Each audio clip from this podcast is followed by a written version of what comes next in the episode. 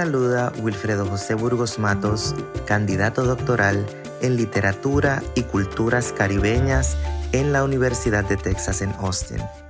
Esto es Hablemos de, proyecto en conjunto con Hablemos Escritoras Podcast que dirige la doctora Adriana Pacheco.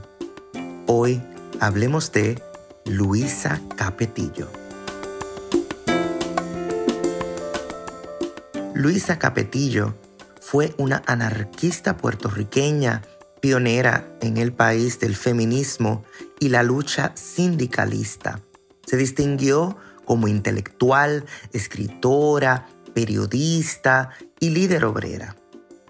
Hizo resistencia a los convencionalismos sociales y llamó muchísimo la atención a sus posiciones ideológicas de múltiples maneras.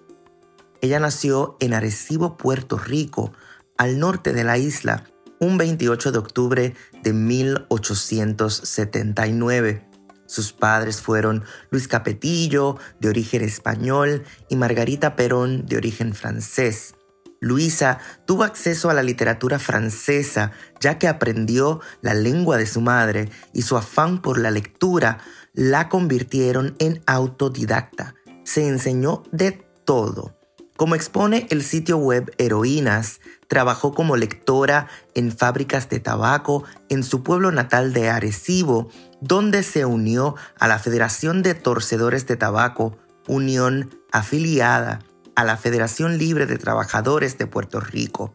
Viajó por toda la isla organizando a trabajadores del tabaco, de la caña, en la lucha por mejores condiciones laborales. Fue partidaria del amor libre, la escuela racionalista, el espiritismo, el vegetarianismo y hasta el ejercicio como estilo de vida. En 1904, bien temprano en el siglo XX, empezó a escribir ensayos y tuvo cinco hijos sin estar casada. Uno de los episodios por los que se le conoce más a Luisa Capetillo fue por ser la primera mujer en usar pantalones en Puerto Rico tempranísimo durante el siglo XX. Por esta razón fue enjuiciada y además de todas las funciones que ejercía, hasta el sol de hoy se le cataloga también como una especie de ícono de la moda feminista en el Caribe y América Latina. En México, Adelita es el símbolo principal de este quiebre en la moda. Aunque no se conocen a ciencia cierta todos los datos de su vida. Algunos dicen que se llamaba Altagracia Martínez, otros la llaman Marieta Martínez, mientras para algunos su nombre era Adela Velarde, una soldadera que no tan solo cocinó en tiempos de la Revolución Mexicana, sino que también sirvió como enfermera. Entre tanto, Capetillo vivió en Estados Unidos, en Nueva York y en Tampa, en Cuba y en República Dominicana. Lo interesante de la historia de Luisa Capetillo es que la historia de su vida fue redescubierta durante la década de los 70 del siglo XX puertorriqueño, pasando a ser reconocida en la isla como ícono de las luchas libertarias del país.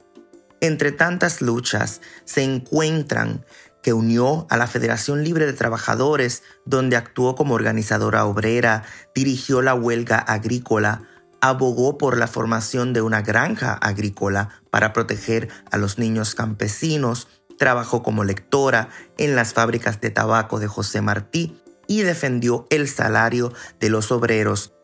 Entre sus publicaciones encontramos ensayos literarios, publicado en 1907, La humanidad en el futuro, publicado en 1910, Influencias de las Ideas Modernas, publicado en 1916, y Mi opinión sobre los derechos, responsabilidades y deberes de la mujer, publicado en su primera edición en 1911 y en su segunda edición en 1913, quizá el libro más celebrado de la autora.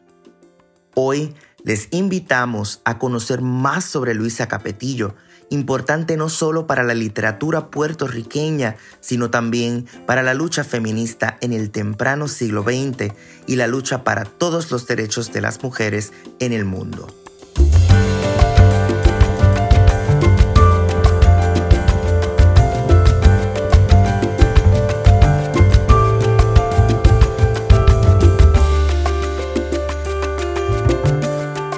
Esto fue Hablemos de les saluda Wilfredo José Burgos Matos.